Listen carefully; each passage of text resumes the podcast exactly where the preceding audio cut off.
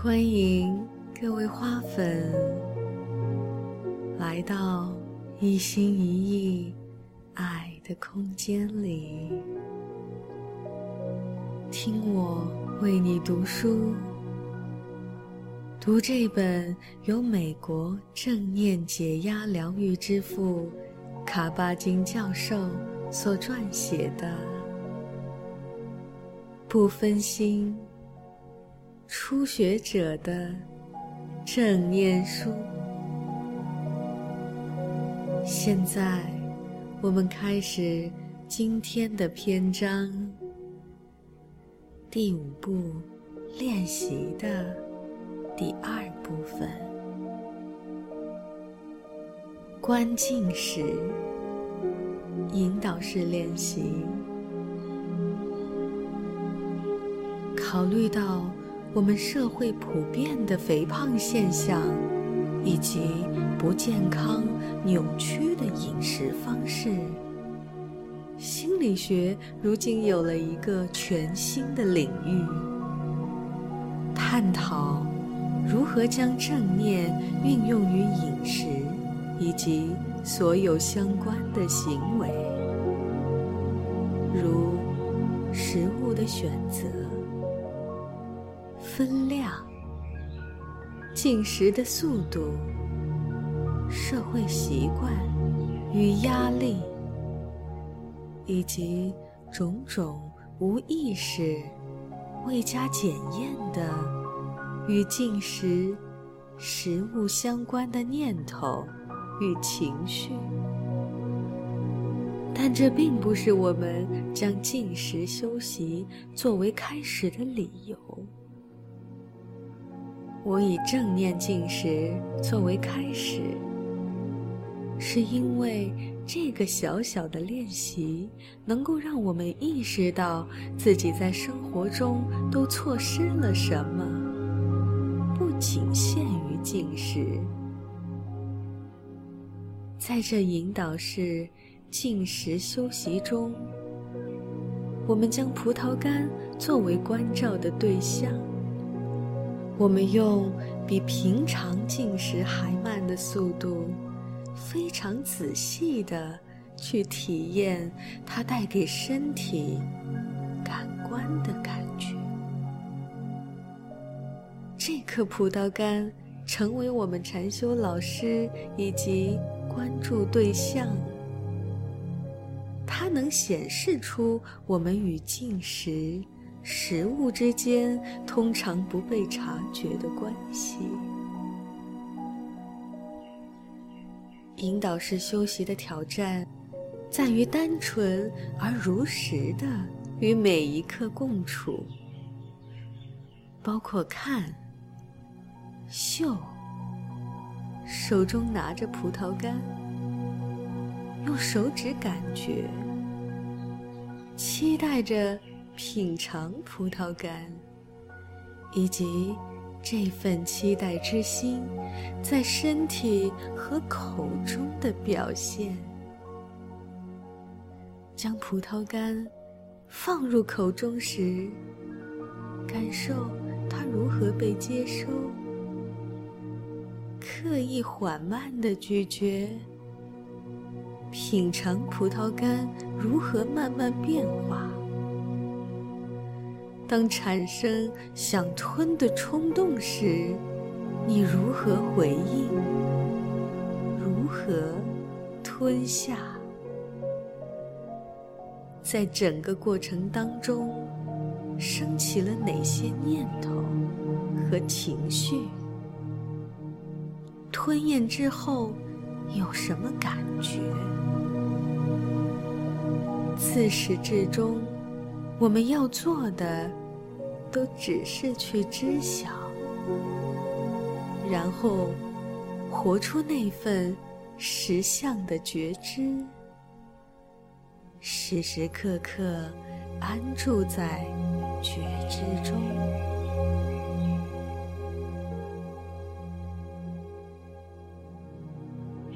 观呼吸，引导式练习。我们可以将那专注于葡萄干的注意力，非智性的、直接经历的、时时刻刻且不加评判的带入身体的呼吸感受中。在此练习中，我们将呼吸以外的一切事物都移入背景，退到了后台。只让呼吸的感受成为觉察舞台上的主角。我们把注意力放到呼吸上，也就是放在呼吸过程中感受最明显的身体部位。这里也许是鼻孔，在此。你感觉到气息进出身体，也许是腹部。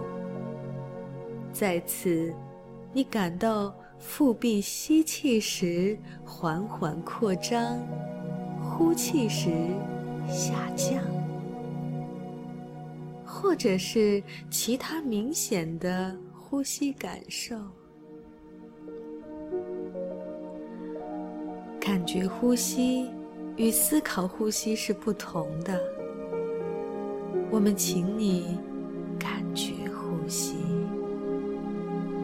尽己所能。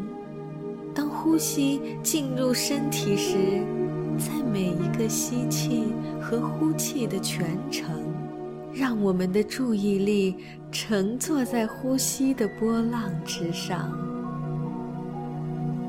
当注意力。脱离了呼吸的时候，一定会脱离的。在我们发现的那一刻，单纯的关照心里出现的事物就好。然后，我们温和且持续的再度回到那个先前决意要关照的呼吸上。当我们发现。心已离开呼吸，就让它再度回来。这时候，尽可能不去苛责和评判我们的分心，也不要尝试做到完美。我们不是要成为一位好的休息者，或者更好的休息者。我们不是要成为任何事物，我们只是觉察每一个当下，专注于感觉呼吸这项单纯但不容易的工作。一个瞬间接着一个瞬间，一个呼吸接着一个呼吸。换句话说，我们只是单纯的让身体呼吸。记住，重点并不是呼吸，而是觉知，以及对每个当下的体验。当然，呼吸是重要的，但首先要培养的是。觉知本身，每天都花时间安住于存在，体验完全的觉醒。这实际上是爱与慈悲心的巨大而根本的行动。当然，在一整天当中。你随时都可以短暂的聆听你的呼吸，把更巨大的觉知带入生活中，而无论身在何处，有了更大的觉知，你将会发现，在日常的工作和家庭生活中，在与自己和他人的相处中。你做出了不同的选择。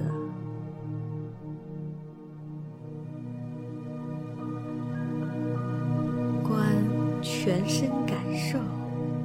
引导式练习，练习到这里，我们要把觉知的领域扩大，直到包含进正在静坐与呼吸的整个身体。无论身体的感受愉悦与否，舒不舒适。还是中立到你难以发现。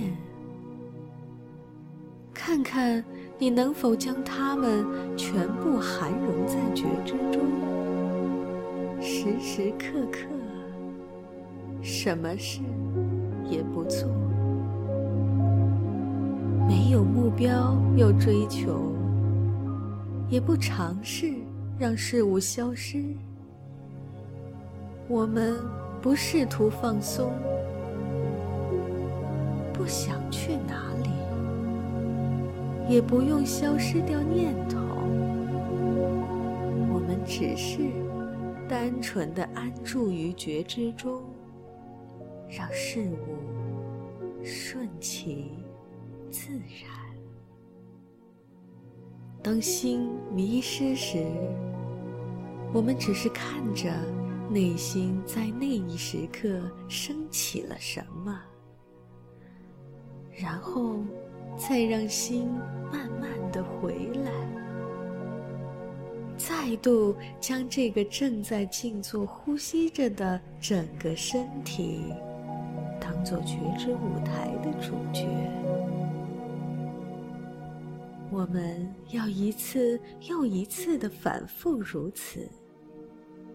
因为从所观对象游离是心的本性，但这并不代表你是一个糟糕的修行者。记住，波动是心的本性，就像海洋的波浪起伏一样，一如既往。你的挑战仍然是安住在当下的觉知中，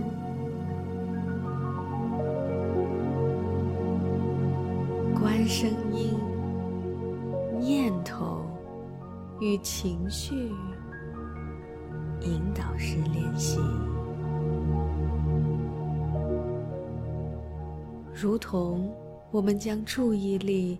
带入口中的葡萄干，带入呼吸，带入身体的感受一样，我们也可以将注意力带到进入耳朵的任何事物中，即全部的声音，以及两个声音之间的空隙。这里的挑战是。单纯的聆听此刻所听到的一切，我们不到外头寻找声音，也不因某个声音较为悦耳而对它特别偏好。我们只是单纯的允许声音进入耳中，让自己完全投入声音的世界。留意此刻出现的任何现象、声音、声音与声音之间的空隙，以及所有声音之中与之下寂静。同样重要的是觉知。而不是声音本身，也不是你对声音的情绪反应。所以，此处的挑战是时时刻刻单纯安住于觉知中，聆听你所听到的一切。从现在开始，引导式修习将用于观声音相同的方式，把注意力转向念头和情绪，让他们成为觉知里的世界。念头包括种种的内容与情绪。过去或未来，或者为什么我找不到要关照的念头？这当然也是一种念头。重点不在于寻找念头，而是要成为一面念头的镜子，将念头的升起、持续。和消失，一一登记在觉知中，让觉知涵容它们。无论是什么样的念头与情绪，量不把它视作个人的事，而是把念头当做一种声音，或是心里的某种天气模式。当然，一旦培养出对念头的觉知，我们就可以一整天以正念觉察念头和情绪，可以在任何地点、时间与情景如此关照。观念头与情绪是极具挑战的。因为我们很容易被卷入念头与情绪的内容里面，然后被心念的河流给带走。但如果你还记得，不要把念头、内在叙事和对话看得太过个人化，还记得。只有觉知才是最重要的。那么，它并不比其他关照更难。我们并不想改变念头，或用其他念头取代或者压抑，好像它们不该发生似的。我们也不想从中逃脱。相反，我们为他们铺下欢迎的地毯，并且单纯的觉察念头，实施念头。情绪只是情绪，无论他们的内容或情绪有多么丰富，对念头。与情绪的觉知，对身体感受的觉知，以及对声音的觉知，都是相同的觉知。若安住在觉知中，即刻就有了自由，而不需改变事物的现状。通过。保持觉察，我们的心完全转化了，不需要在经验上强加任何的框架，而且自我认识的成长也将影响我们与内外经验的相处方式。当我们学习。安住于永远现在的泰然，安处于人类本具的定境中的时候，我们与自心的关系更加亲近友善了。疗愈和转化将会从亲近的关系与培养修习中自然显现。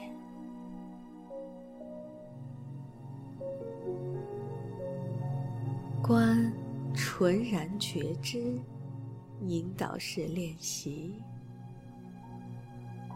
在这最后的禅修练习中，我们将安住在觉知本身之中，不选择任何特定的关照对象。这个觉知。与其他练习中的觉知是同一个。此一练习有时被称为无目标的注意、无谴责的觉察，或开放的存在，完全不预设任何关注对象。关照时，只是单纯的。透过各种感官之门去知晓。我们之前看过的感官之门不止五个，如我们已知，觉知可以涵容一切，它就如同空间本身，不占据任何位置，所以。它可以涵容念头、感觉、身体感受，无论是否痛苦，是否令人焦虑，在觉知看来，这些都不重要。这就好似母亲包容她的孩子，无论小孩做了什么。经历了什么，或者害怕什么，母亲仍然以无条件的爱与接纳支持孩子。即使孩子受苦，母亲也以彻底的善意包容孩子。这个包容本身就是慰藉与。疗愈，在某种意义上，这个练习整合了当下与无限。因为寂静本身是无限的，宁静是恒久不动的，觉察并不需做出任何事。不需让事情发生，他只是看着，只是觉知，在看当中，在觉知任何感官现象、接触任何念头的过程中，这些心理事件、念头、情绪。或者身体感受会自我解放、自行消解，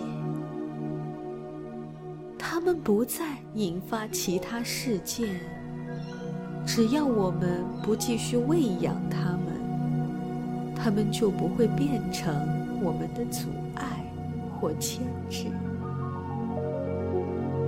所以，仅仅单纯。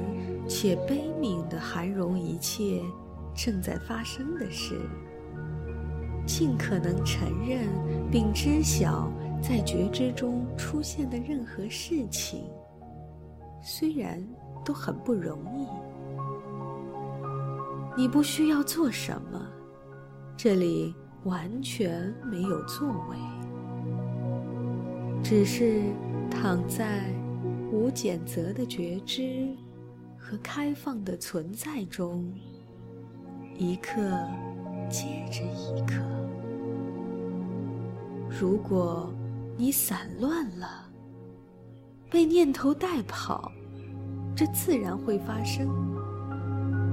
只需一遍又一遍重建你的觉知，而这并不会成为问题。的确。新的行动具有一种美丽。只要我们记住，它们并不能定义我们，我们无需陷入其中。新的内容也不是个人之事，就像所有练习一样，无减则的觉知也是一个机会。它邀请我们安住进入接纳。空旷、开阔、知晓的觉知中，它邀请我们在当下这一超越时间的境界中。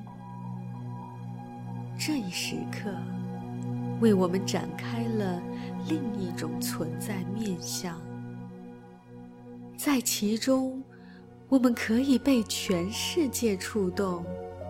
也能够触动全世界，可以触碰他人的喜悦与痛苦，更可以回到我们全部的感官，认清我们究竟是谁。